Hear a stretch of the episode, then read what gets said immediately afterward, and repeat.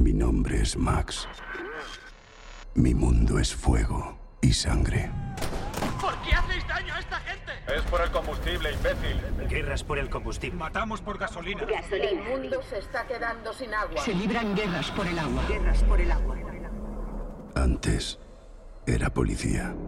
Un guerrero de la carretera buscando hacer justicia. cunda el pánico más absoluto. La humanidad se ha sublevado y se ha desatado el terror. Un conflicto termonuclear. La tierra es ácida. Tenemos veneno en los huesos. Nos hemos convertido en unos media vida. Con el declive del mundo llegó, de una forma o de otra, el de cada uno de nosotros. Era difícil saber quién estaba más loco. Yo o los demás. Hola. ¿Dónde estás?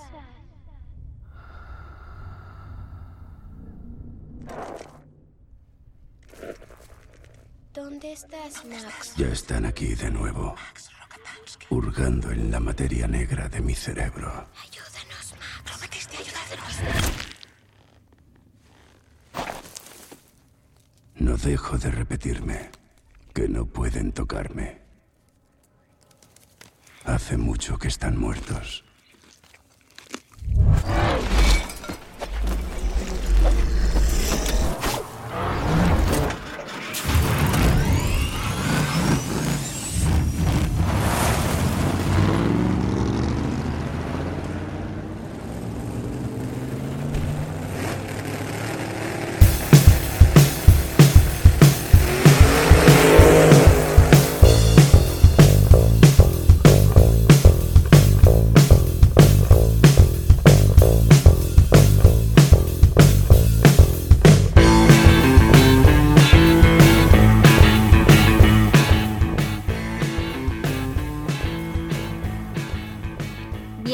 Al séptimo episodio de la segunda temporada de Rayos y Retruécanos, tu podcast de cine y series.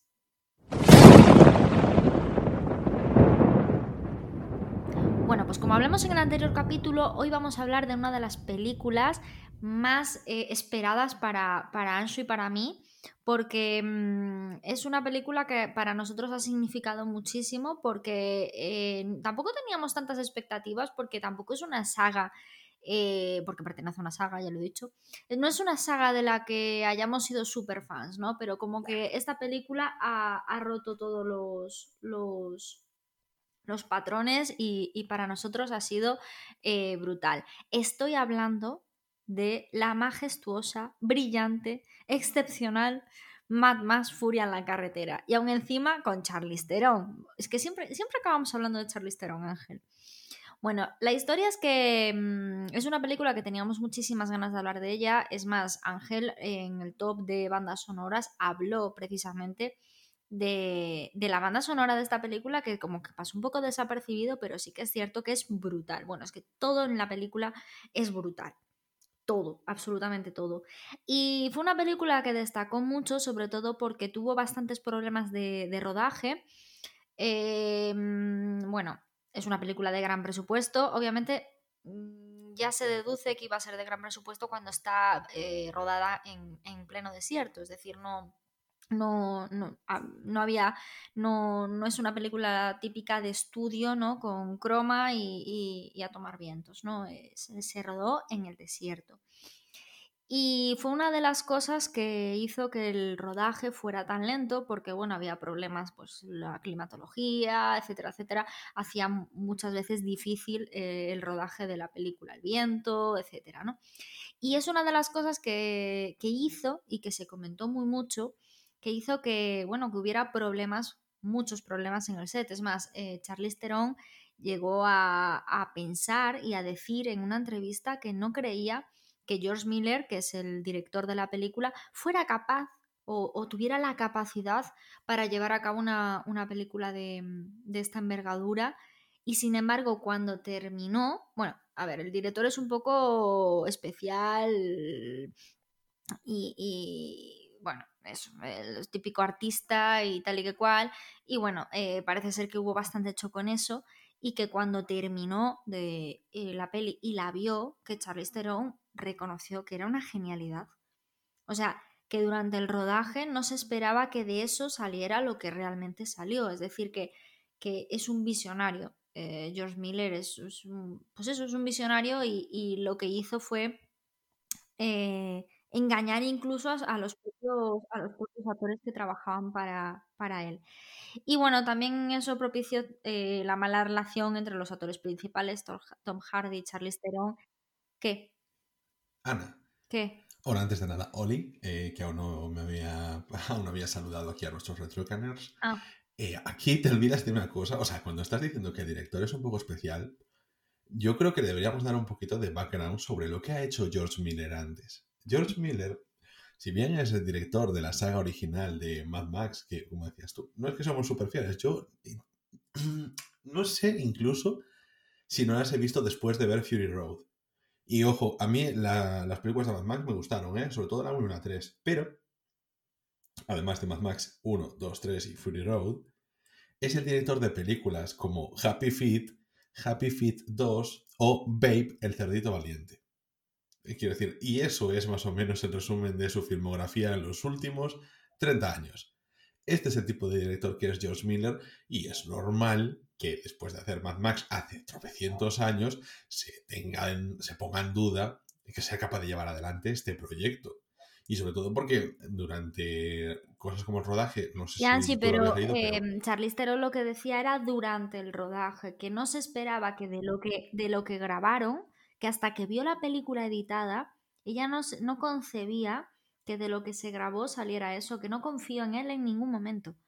O sea, que, porque joder, tú como actor en un rodaje me imagino que ya sabrás un poquito por dónde va la historia. Y que ella no daba tal, y dijo que una vez vio la película editada, que dijo, esto es una, esto es una maravilla, esto es una genialidad. O sea, yo esto no lo, no me lo podía llegar a imaginar. Mira, yo por ejemplo, en la película cuando estaba haciendo el revisionado, yo la tengo comprada, ¿no? Y hay una edición, o sea, hay dos ediciones de la película de Mad Max. No son con escenas diferentes a las que han salido en el cine, pero una es la...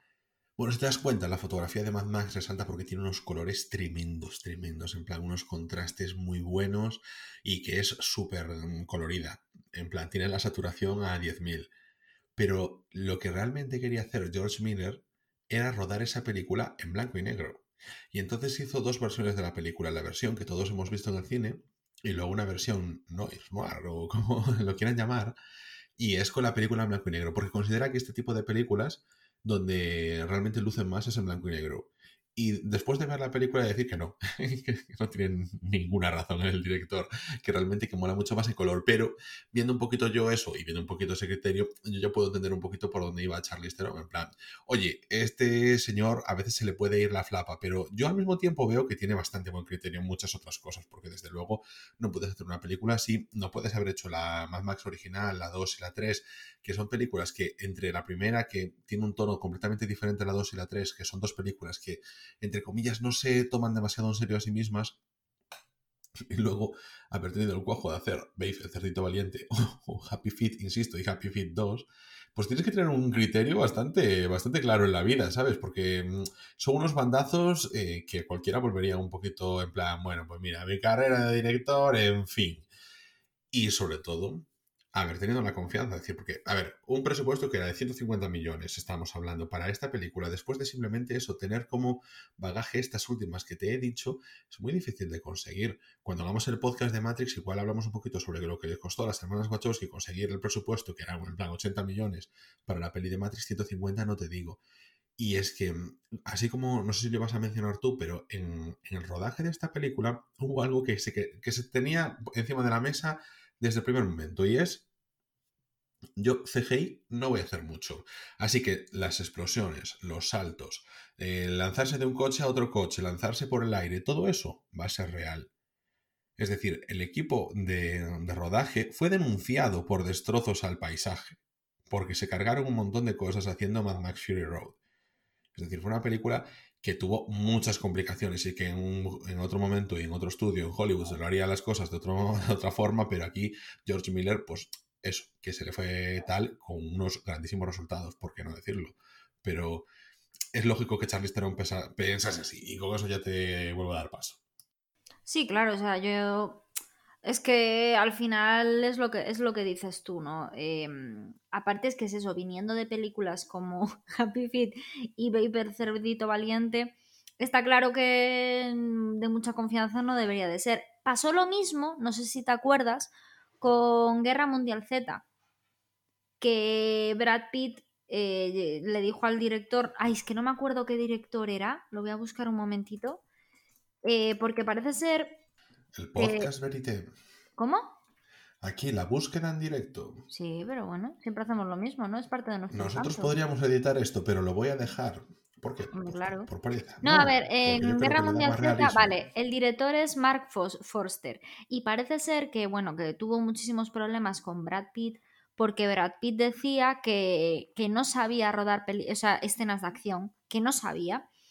Y bueno, fue una película que también tuvo muchísimos retrasos, creo que incluso cambió de director a mitad de película, bueno, unas historias de la leche. La cuestión es que al final salió y yo cuando estaba viendo la película, que no sabía nada de esta controversia ni nada, digo yo, pero Dios mío, pero ¿quién rodó esto? Que parece el, el- el- el realizador de, de Tu cara me suena, que a mí me pone muy nerviosa, por cierto, el realizador de Tu cara me suena. Y decía yo, Dios mío, es que parece el, parece de, cutre, ¿sabes? O sea, los... Vamos, que, que no sabía. Y luego busqué información y bueno, eh, parece ser que tuvo muchísimos problemas con, con el actor, con Brad Pitt, porque Brad Pitt decía, de aquí no va a salir, de aquí no va a salir, de aquí no va a salir, que esto no, no lo sabe, no lo sabe rodar. Y efectivamente, ¿sabes? Pero bueno, en el caso de Charlize Theron fue completamente lo opuesto, ¿no? Ella se vio que eso no funcionaba, pero al final funcionó de más. O sea, funcionó de más porque fue tremendo, fue tremendo. Y bueno, eh, comentado esto, Ángel, bueno, eh, solo tenemos que decir que es una de las películas, mm, nosotros creemos que más importantes del siglo XXI y, está catalogada como eso, para, como eso para mucha gente. Y voy a leer ahora un poquito la sinopsis para que le quede claro a la gente por si hay alguien que no la haya visto y que, y que escucha este podcast.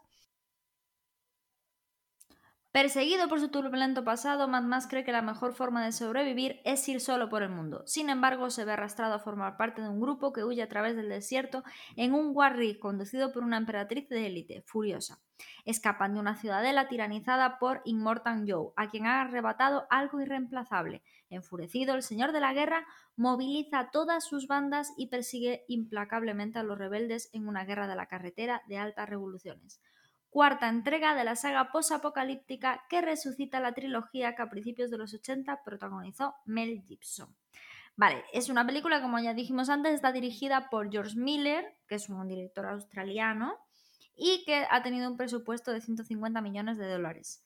Fue ganadora de 6 Oscar, todos técnicos, lo que nos parece una injusticia, y 10 nominaciones al Oscar, incluyendo la de Mejor Película, como ya bien comentamos, que al final se llevó Spotlight. Y con esto podemos decir ya que comienzan los spoilers.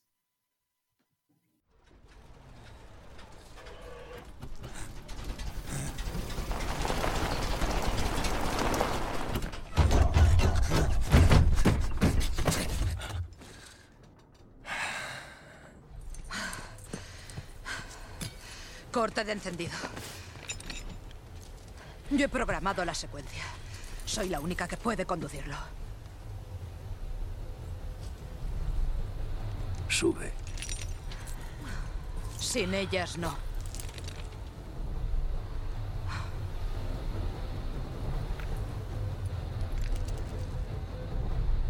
Esperaremos.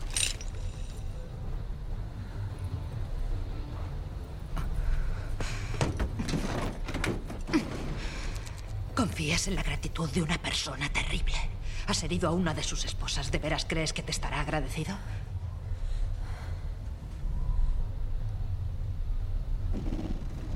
Estás al volante de una máquina de guerra nitropropulsada con 2.000 caballos. Yo diría que le sacas cinco minutos.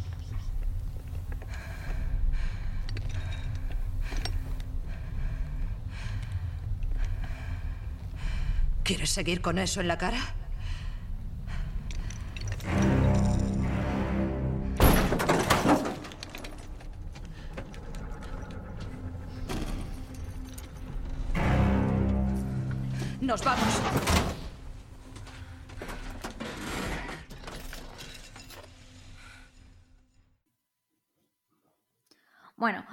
Primero que vamos a hablar de, esta película es hacer un poco hincapié en lo que dijimos al princi- principio de los problemas de rodaje que, que tuvo.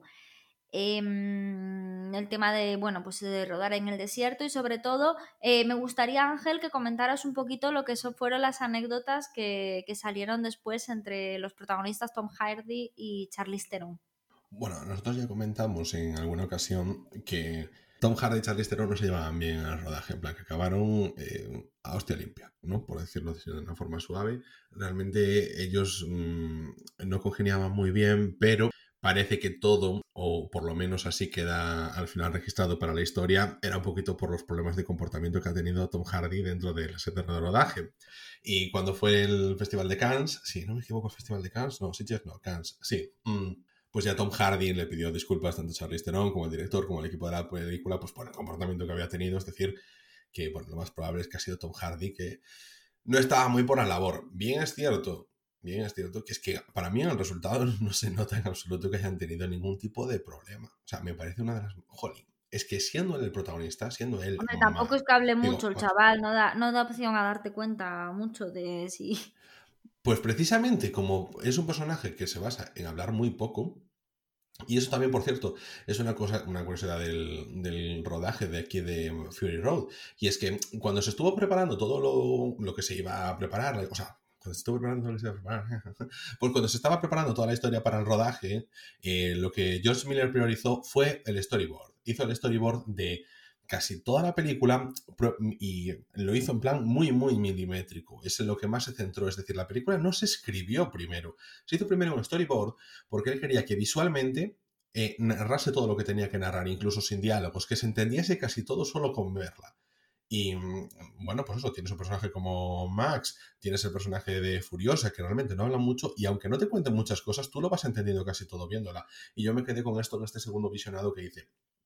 Y otra de las cosas que dentro del storyboard hicieron casi, casi, casi los mismos planos, que lo, o sea, que las viñetas que tenían preparadas, es decir, fueron en plan muy, muy milimétrico. Luego se preparó toda la redacción y todos los guiones y todo eso, pero básicamente fue eso todo creado a partir de un storyboard porque querían que fuese algo muy visual, ya te digo, que se entendiese muy fácil con todo verlo. Y, hostia, lo piensas y casi en la mayor, o sea, tú empiezas a ver la película y yo la tenía con subtítulos y tardaba un montón en aparecer subtítulos, porque toda esa esto, cuando comienza la película te encuentras el personaje de Max que está escapando ya de este tipo de, de seres que son los súbditos de Mortan Joe. A ver, en el mundo de Mad Max es de Fury Road, vamos a poner un poquito así más en contexto es un futuro post-apocalíptico en el que están, la gente eso, vive por su cuenta intentando, sobre, sobrevive por su cuenta, mejor dicho.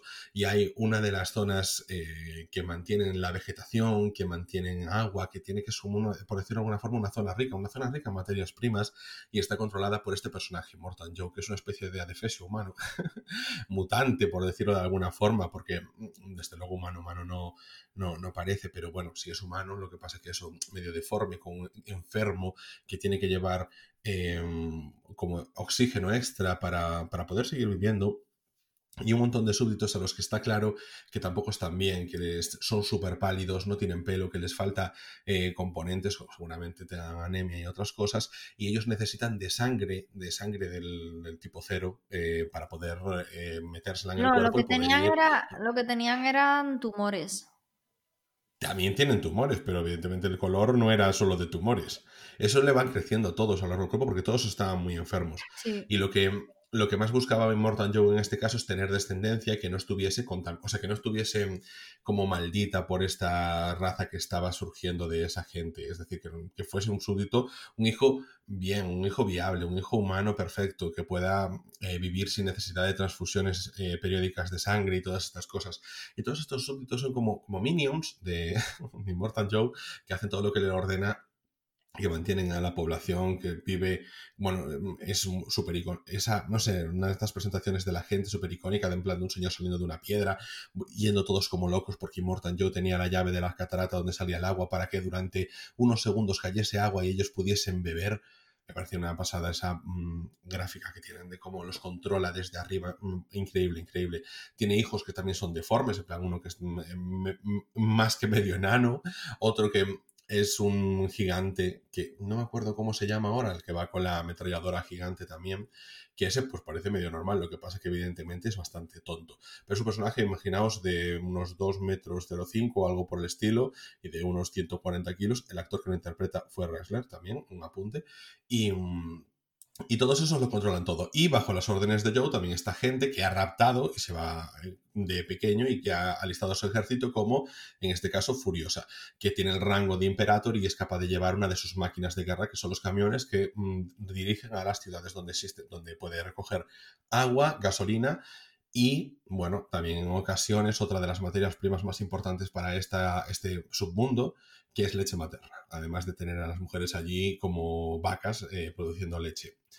Y, mm, y bueno, esta es más o menos la, historia. Ellos atrapan a Max en, en una de estas persecuciones, lo tienen por ahí y como precisamente es un donante universal, pues lo, lo- lo tienen ahí para, para que nutra a estos súbditos. Esto es la parte inicial en la que, eh, antes de que se desencadenen los hechos, en la que Furiosa se va a buscar en una misión normal eh, pues su combustible y su agua y eh, se descubre que ella tenía escondida a tres de las esposas, cuatro de las esposas de Immortal Joe, que evidentemente pues, no estaban allí por su propia voluntad y querían huir. Y, mm, y las, eh, las quieres eh, sacar de allí o y sea, no estaban, a un no lugar estaban, seguro. no estaban en la, en la ciudad con Immortal Joe eh, por propia voluntad. Entonces, eh, Furiosa las ayuda a salir porque las tenía allí como si fueran vacas. en- o sea, las tenía ahí simplemente para fecundarlas y que pariaran hijos y a ver si alguno salía sano. Y tenía un montón de esposas. Entonces, las coge y, y en teoría se da a entender que, que lo que intenta es eh, salvarlas. Porque en realidad, aunque fuera la preferida de Immortal Joe, en realidad eh, Furiosa no estaba con él. Era una traidora en, ese sentido. Ella lo que quería era salir. Es que, es que yo creo que, a ver, em, si ves el, tipo de, de mujer que tenía ahí como esposa, no tiene nada que ver con Charlize Theron. El personaje de Charlize Theron bueno, para mí es tremendo porque la iconografía que, que trae eh, es súper icónica. O sea, va con el pelo rapado, con la cara manchada de grasa de camión, que ella se pone ya en plan pintura de guerra. le falta un brazo, tiene un brazo de estos mecánicos que, que, vamos, pero mecánico de que lo utiliza ya como herramienta mecánica, como llave inglesa, como cualquier cosa que necesita para hacer funcionar su camión. O sea, es una tipa muy, muy dura y, es- mm, y sin embargo tienes a los personajes de las, de las cuatro esposas. Pero yo no sé si había más, yo no me fijé en que hubiese más esposas, yo creo que estaban solo esas cuatro en este, en este momento. Supongo que este había otras antecesoras. Sí, porque sí ha tenido otros hijos. En Y sin embargo, sí. en ese momento había otras esposas. No, en ese momento solo había cuatro, pero sí que es cierto que todos los niños, ¿sabes? Habían nacido de, de, de más Y, esposas. y yo me quedé una cosa, porque estas, estas chicas eh, llevaban, entre comillas, un cinturón de castidad, excepto la que estaba embarazada. No sé si te acuerdas de eso. Sí, sí, sí. Llevaban un Claro, cinturón de castidad porque él solo quería ser el único que... Y solamente él tenía la llave. Quería ser el único que estuviera con ellas. Claro, la tenía a cargo también de una especie de matrona, que es la- también las ayudó a salir de allí. Y, esto en esencia era lo que más perturbaba a Joe. Realmente la película se, se centra en una persecución porque a Joe le han robado lo más importante para él en ese momento, que era la capacidad de tener descendencia con estas chicas. Y, y bueno, sobre todo es el, el ego personal suyo de que le han robado algo en su propia cara y una eh, la miembro destacada de, de su ejército. Y, todo es una persecución, pero en esto, ese planteamiento, dicho así, es una cosa. Pero cuando empezamos a ver esa película, cuando empiezan a, darse cuenta de lo que ha sucedido, cuando empiezan a perseguir a Furiosa, cuando empieza de verdad la persecución, esto empieza a ser ya una locura de película. O sea, la música te lleva a estar metido que, que solo te dan ganas de dar volantazos en el sofá. Cuando aparece una tormenta de arena. Es que, mira, yo vi el tráiler de esta película.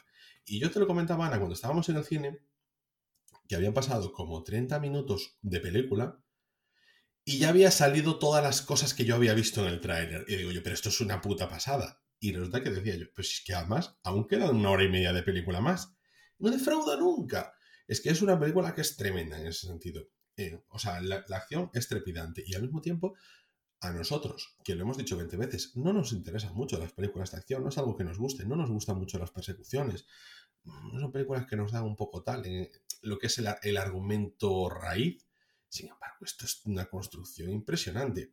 Y, joder, o sea, es que te mete de una manera que, que yo no, no veo otra película en la que tenga este enganche en, de, no sé, de acción. Debe ser lo que siente la gente cuando eh, lo flipa con películas como Hit o cosas así, de estas así más antiguas que les molaba mucho la peña.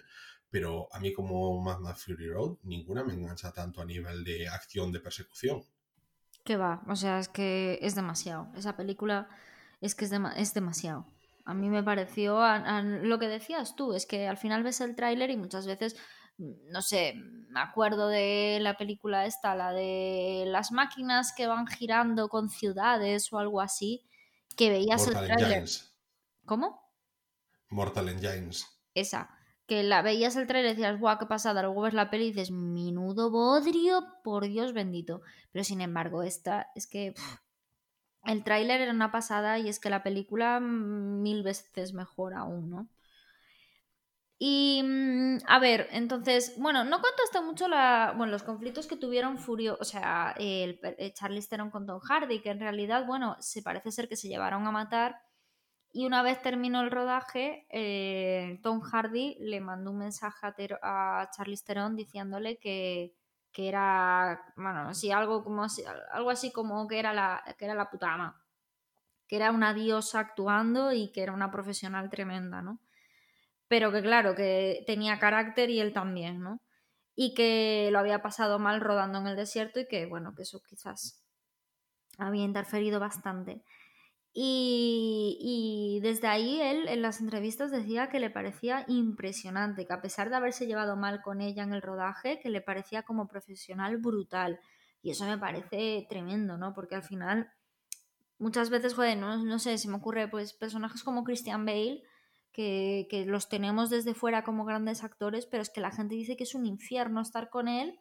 Y coño, que tampoco eres tan sumamente bueno como para permitirte el lujo, ¿no? De, de tener esas actitudes que dicen, ¿no? Natalie Portman, por ejemplo, es que con la película que rodó con él de, de Terrence Malick eh, eh, acabó fatal y dijo, es que no en mi vida eh, me ha pasado esto con nadie.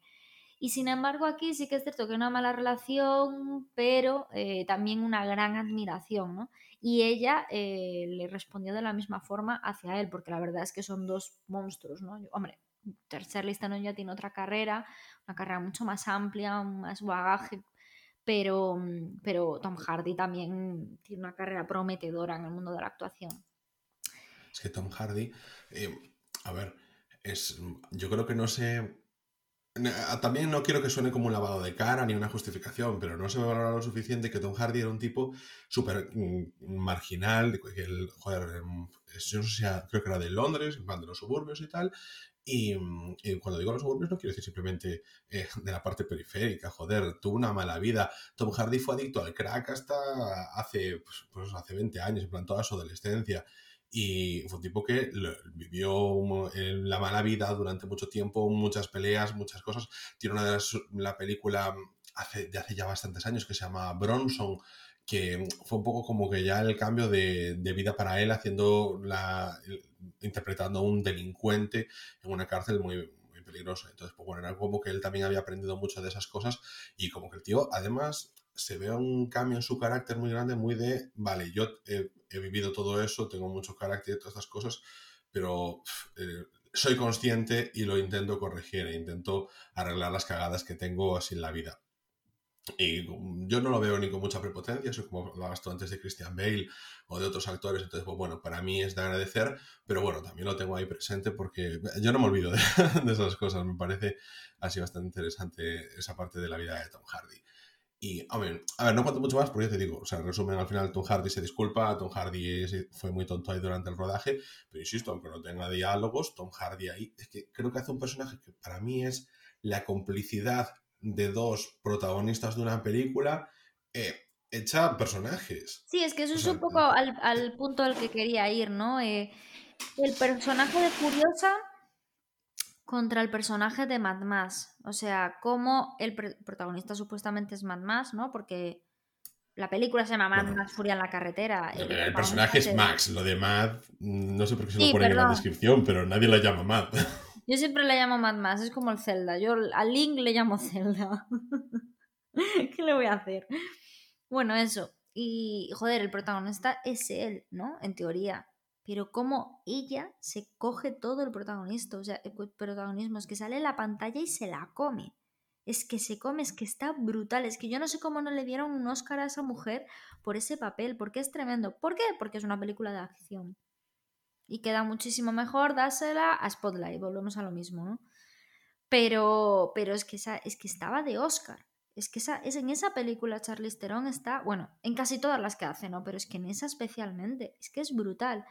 Esa, esa presencia, esa... mm, Joder, es que es, es que es que es, que una tía que, que es que, eh, joder, es alta, ¿vale? Pero es súper delgada, es una tía enclenque, ¿no? Pero vamos, que, que es una tía... Es alta, vale, perdona, perdona, Charlize Theron, es que eres alta, menuda, No, no, no, menuda no, no te- ofensa. No te quiero decir, no, no iba por ahí, digo que es una tía alta y que eso sí que impone, ¿no? Pero por el resto es una mujer normal y corriente. Pero sale en la pantalla y dices, tú me cago en la leche que me va, me va, a, dar, me va a dar dos hostias.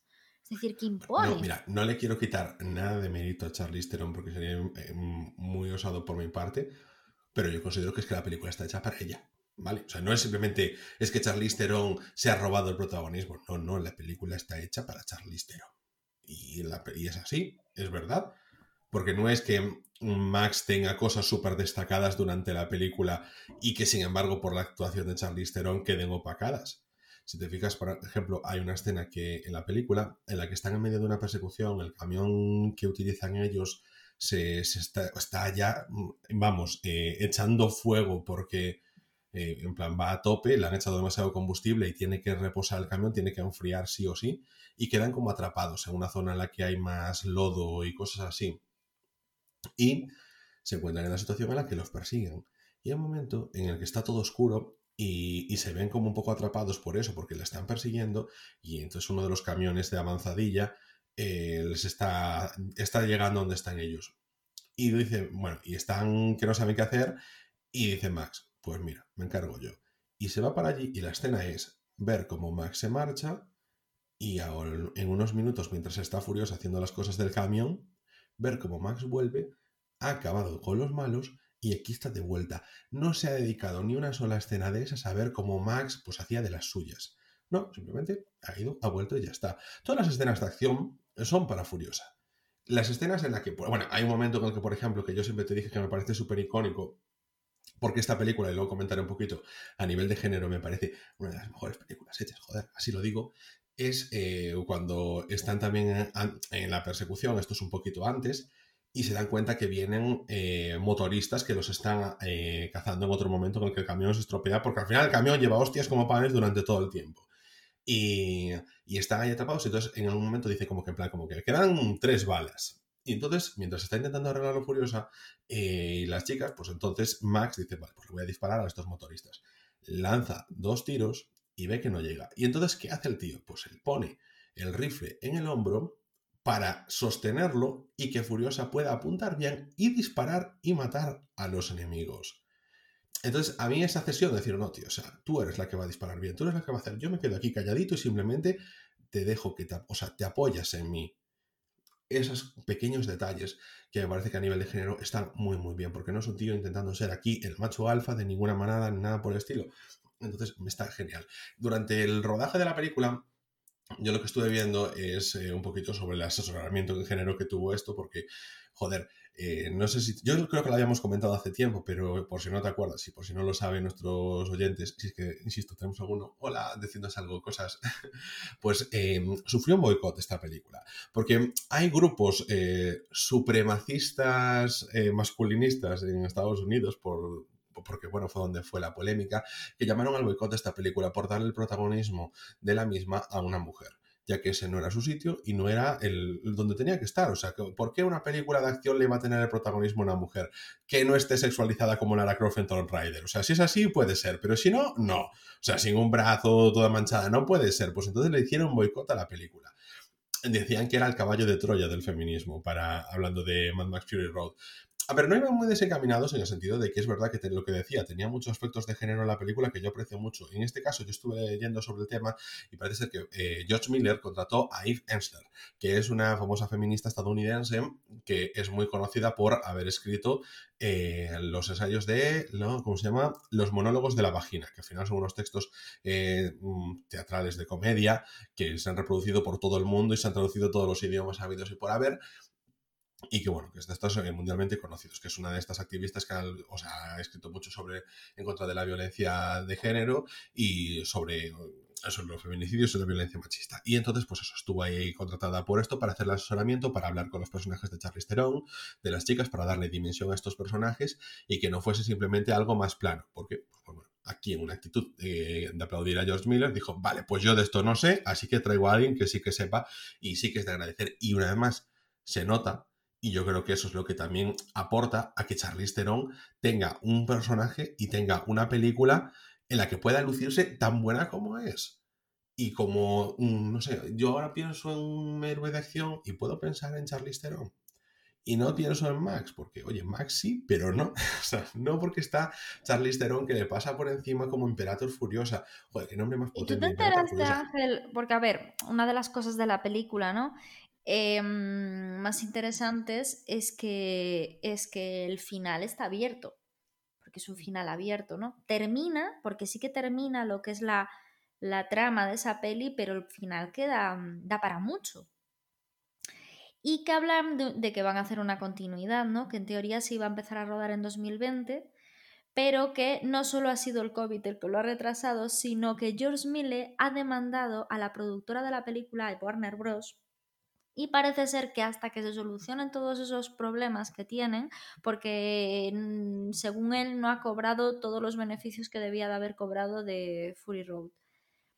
Entonces, eh, mm, debido a todos esos problemas que tiene, pues está un poco paralizado todo eso, ¿no? Pero que en teorías eh, está la secuela y que también va a hacer eh, una precuela de la historia de Furiosa. Nosotros lo comentamos a salir de cine. Vosotros dijisteis, habría segunda parte. Y yo, espero que no, no vaya a ser, ¿sabes? En plan, ha salido una muy bien. Yo sabes que soy siempre muy cauto con que haya segundas partes. Y entonces vimos en Film Affinity y estaba previsto que hubiese una segunda y creo que hasta una tercera parte. Estaba Sí, es una ahí, trilogía. sí. Es una trilogía. Bien. Pero en- yo, eh, mientras estaba preparándome este episodio, el día eh, 13 de octubre, o sea, hace nada, se hizo la confirmación, la estaba leyendo en Gizmodo, Furiosa, y es oficial. La nueva película de Mad Max será una precuela de Fury Road. O sea, que ya está confirmada. No sé si a eso te referías, porque a lo mejor tú habías leído que se estaba trabajando, pero es que ahora ya está confirmada. Y además estuve leyendo que Chris Hemsworth va a ser uno de los protagonistas y la otra protagonista es, a ver si me sale, mm, esta chica que salió en Los Nuevos Mutantes, Anya Taylor-Joy. Exacto, eso. Esa será la que hará de personaje de Imperator Furiosa antes de los sucesos de Fury Road. Además, estará también dirigida por George Miller y será también guionista y productora. Así que yo estoy bastante contento. Lo que pasa es que no hay de momento ningún tipo de, fe- de fecha de estreno. Pero, joder, yo te quería que comentar una esté- cosa sobre, sobre la película. ¿Tú no te quedaste un poco con el tema? Bueno, tienen una historia un poco casi como religiosa con, el Immortal Joe. Eh, es lo que decías antes, ¿no? Es como que es el amo y señor y nosotros somos sus hijos y nosotros luchamos por él y da igual lo que nos pase a nosotros porque por él morire- moriremos, casi como las cruzadas, ¿no? De- de religiosas y lo tienen como si fuera un dios, ¿no? Y, y entonces hay un elemento muy importante en la peli que es que ellos de repente dicen, pues como que, ¿cómo? Eh, como que me voy al cielo no es, pero es algo parecido, ¿no? Como que voy a subir al cielo. Al y- Valhalla. Eso, al Valhalla y entonces Al voy Val- a... Valhalla. Y, y dice lo de set testigos. Ex- Exacto. Sed testigos de lo que voy a hacer ahora y no sé qué, no sé cuánto. Y entonces voy a morir por, por, por, él, por él, ¿no? Y, y voy a subir ahí y voy a, a reencarnarme o lo que sea que, que piensen, ¿no? Y entonces justo antes de hacer eso, que es en plan, están ahí en la rollo de acción y de repente dicen, venga, pues me tiro con la bomba y exploto y me suicidio, ¿no? Por, por él. Y se echan como un gel plateado que les platea, o sea, les pone todos los dientes plateados y se echan eso y es como que les da fuerza ¡ah! y se lanzan. Y, y en, en realidad eso no, no les hace nada. O sea, es que eso es una de las dudas de la película. ¿Les hace algún efecto o simplemente es un ritual que hacen? Vale, pues esto es que mm, yo recuerdo que lo habíamos buscado en algún momento, y en algún momento, y no quiero errar mucho, pero eh, tenía algo que ver con como que al Valhalla se llegaba por una especie de camino de plata o por puente de plata, que era lo que simbolizaba el color, y que por lo que yo había leído en su momento, se especulaba que eso era como una droga, de estas anestésicas, de estas eufóricas, que te hacen en plan como, como si fuese lo que te ponían en, cuando te estás muriendo, eh, como en Pulp Fiction, ¿sabes? Que le ponían a Uma Thurman. ¿Cómo se llama? Adrenalina. No, pues es Ah. algo por el estilo, ¿no? Es un spray de ese, de ese, de ese rollo, ¿no? Que te hace ya mm, el, el lanzamiento final hacia el Valhalla. El Valhalla que al final Se es me acaba- de los Me estoy riendo porque acabo de pensar en Red Bull. Te da alas. Yo me pego un tiro. ya está. Mejor, mejor. Bueno, pues sí, sí. A ver, eh, es una de esas movidas de, de- del rodaje. Tía, eh, hay un personaje que es de los más molones de la película, que es de los siervos de Immortal Joe, porque bueno, tiene muchos que son todos muy particulares y cosas así, pero hay uno que va encabezando uno de los buques de guerra de Immortal Joe que utiliza para la gran persecución y es el guitarrista. El Sabía que ibas a decir el guitarrista. es que lo del guitarrista es tremendo, porque es, imaginaos, un tío vestido como un traje como de Pero Power está Ranger. atado, ¿eh? Yo no sé si será un esclavo. No, no, no, que esclavo. O sea, quiero decir, está atado. Y yo te explico por qué está atado. Está atado porque necesita estar arriba de todo. Pero como te he dicho en un principio, el 80% de las cosas que se hicieron en esa película fueron reales. Incluido esa guitarra. Era una guitarra de 60 kilos con un especialista que estaba tocándola y que echaba fuego de verdad. Y por eso estaba todo atado también. Pero todo eso es que, fíjate, decir, vamos a hacer esta ida de olla que realmente en la película no cambia nada, no aporta nada, pero quiero darle ese toque y me organizo una guitarra de 60 kilos que lanza fuego para que quede eso súper impresionante. Y es que son los detalles de esta película que me encantan. Es que voy a dejaros además una de los, un vídeo eh, de cómo es Mad Max sin, sin los efectos, porque realmente t- tampoco cambia tanto, simplemente que no se ve con ese paneado de color tan chulo, pero que es una pasada, o sea, ver a los especialistas saltando de un coche a otro en marcha, los coches explotando y todas esas cosas que pasan durante las persecuciones de la película, pero que me parecen alucinantes que se hayan hecho, en plan, venga, al ataque, incluido escenas de acción de Tom Hardy, de Charlize Theron, que allí, venga, sentaron la mano en la cabeza y dijeron, venga, vamos a por todas y las hacemos nosotros también. O sea, que poco se valora de verdad que esta película saliese tan bien, o sea, en plan, que no hubiese ningún muerto ni nada por el estilo, insisto, el equipo de rodaje fue denunciado por destrozos al medio ambiente. es que se pasaron siete pueblos. Yo lo siento por la tierra, pero yo prefiero la película a tener la naturaleza. Y, y la verdad es que, mira, estoy viendo que ahora Film Affinity, esta película, de verdad, tiene un 7,1 a muchos le parece una nota muy alta, es que a mí me parece una nota muy baja.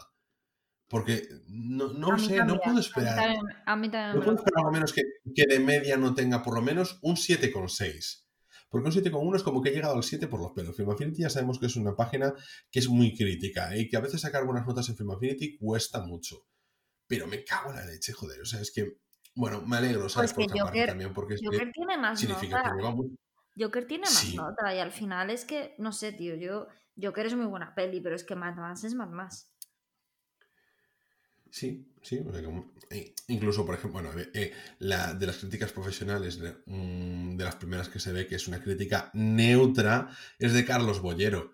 Algunos disfrutarán un montón en ese universo violento y vertiginoso y otros se sentirán saturados de un mecanismo previsible en el que los guionistas no han tenido que exprimirse mucho el cerebro. Subnormal de Carlos Bollero. Pero bueno, es una crítica neutra. Lo, peor, lo peor que puedo decir de Mad Max Fury Road era eso. O sea, fíjate que al final Carlos Bollero, que es como es, y te vas viendo, vas viendo, vas viendo, y son todas críticas súper positivas. Y sabes que no me fío mucho de ellas, pero coño, todas un montón de críticas tremenda, tremenda, tremendamente positivas, pero porque mm, la película me parece que no tiene ningún resquicio en el que flaquee. Me parece como mínimo notable en todos, todos los aspectos. Es Historia, en guion, en producción, en fotografía, en color, interpretaciones.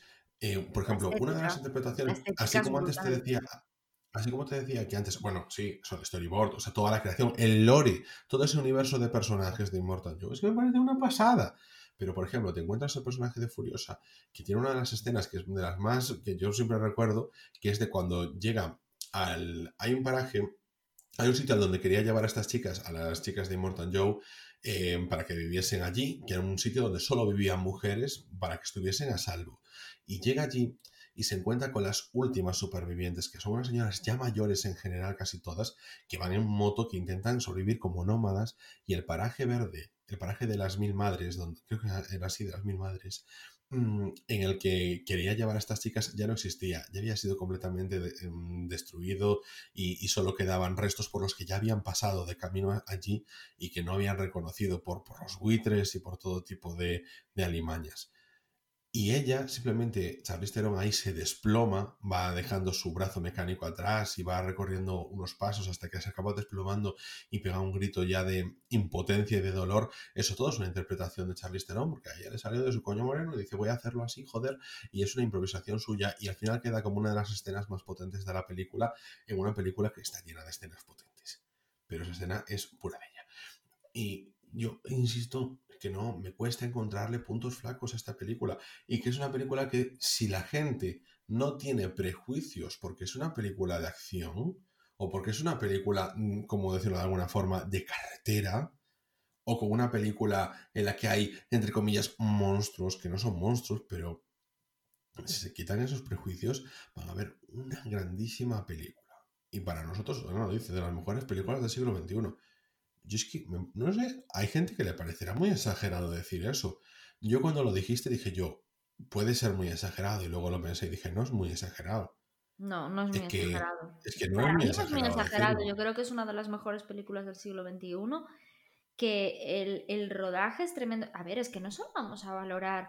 Es que parece que solo hay que valorar lo, lo- lo existencial, lo que va para adentro, lo, lo que produce, lo que te remueve. No, macho. O sea, es que a nivel eh, cine, a nivel em, trabajo, a nivel grabación, es de lo mejor que se ha hecho. Es de lo mejor que se ha visto. Y es que no es un espectáculo vacío, es que tiene muchísimo contenido. Tiene Claro. contenido, tiene Pero crítica social. independientemente Joder, de eso, final, lo otro también hay que valorarlo. Vale, se lo han valorado porque le han dado seis Oscar técnicos. Obviamente es que se los iba a llevar.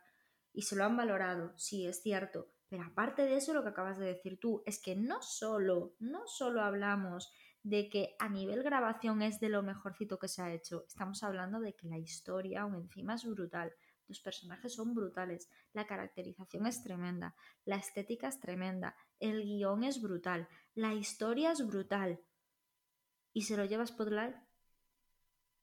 Lo de siempre. Lo de siempre. que yo, yo de verdad, es que aprecio mucho a Liv Rider, pero tío, es que eh, lo, que lo dijiste tú antes, Charlize Theron tenía que habérselo llevado.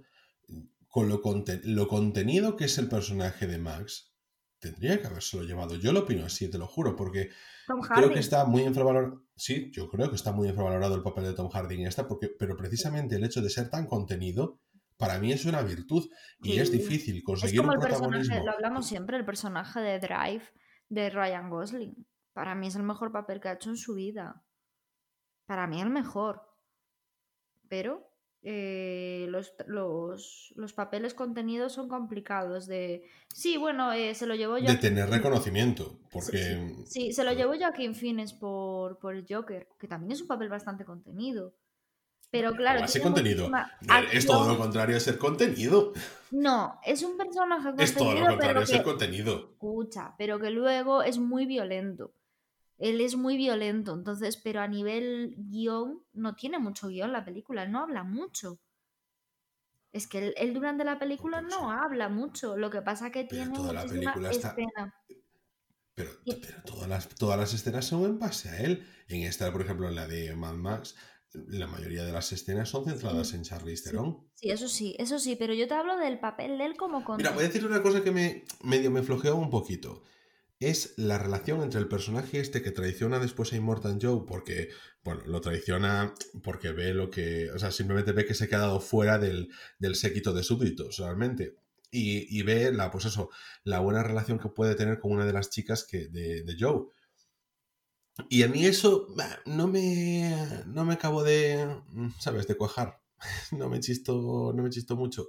El rollo romántico. yo le puedo... ¿no?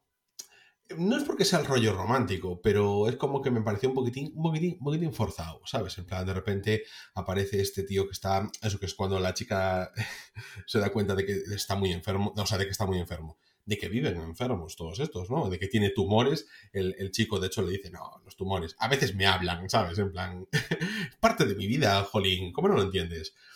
Y, y sin embargo, no lo empaña. O sea, no digo, ah, qué horror, nada por el estilo, que sea algo que no me gustase, pero. Wow, no sé. eh, que, que eso sea lo peor que puedo decir de la película, que la interacción de dos personajes secundarios, porque la chica de, de las eh, eh, esposas de Joe quizás es de la que menos protagonismo tiene. O sea, lo tiene precisamente por esta relación que tiene con este personaje, que no recuerdo su nombre, jolín. Y, mm, y también en cierto modo me da un poquito de raya, porque es como que esa, esa esposa solo tiene protagonismo por tener esa relación con este personaje. Y las otras, pues por ejemplo, hay una de ellas que tiene relación con una de estas eh, ancianas de la tribu y cómo se da o sea, cómo le mm, recoge el testigo de, de- una de ellas, o que lleva semillas de diferentes plantas para cuando consigan tener un paraje un poco verde que puedan plantarse y seguir reproduciendo esas frutas, estas hortalizas que, que los humanos consumen. Esa cuidadora de naturaleza, esa cuidadora de vida, que me parece muy interesante. Y, y, bueno, yo voy a cerrar un poquito ya mi intervención diciendo que una de las escenas que más. O sea, es que he hablado de la escena del, rifle, he hablado de la escena de cuando Max se va y luego vuelve y no se sabe lo que ha pasado, pero sabe que ha- se, ha, cargado todo el mundo y que ya está y que no se le ha dado importancia. Y en esa sutileza me gusta mucho.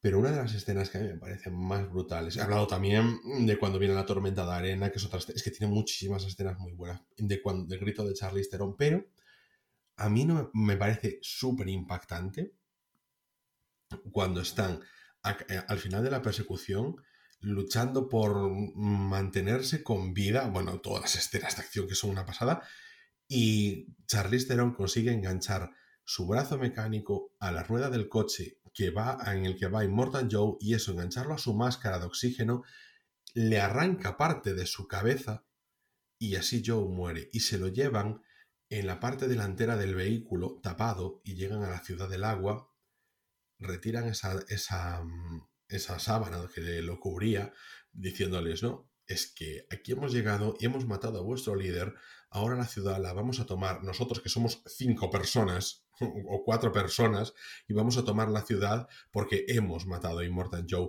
y todos sabéis que os estaba tiranizando, así que voy vamos a contar con vuestro apoyo. Entonces Max coge y a ese líder supremo de esa ciudad lo tira de una patada de encima del capó de ese coche y la gente lo despedaza, saca trozos de Immortal Joe y se los queda como reliquias.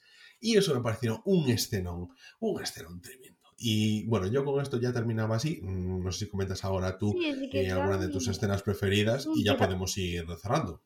Sí, quizás mi escena favorita es la, la de cuando, bueno, cuando van con él, porque iban con un bidón de gasolina para, para intercambiar, porque Furiosa tenía un trato para que la dejaran pasar por una zona.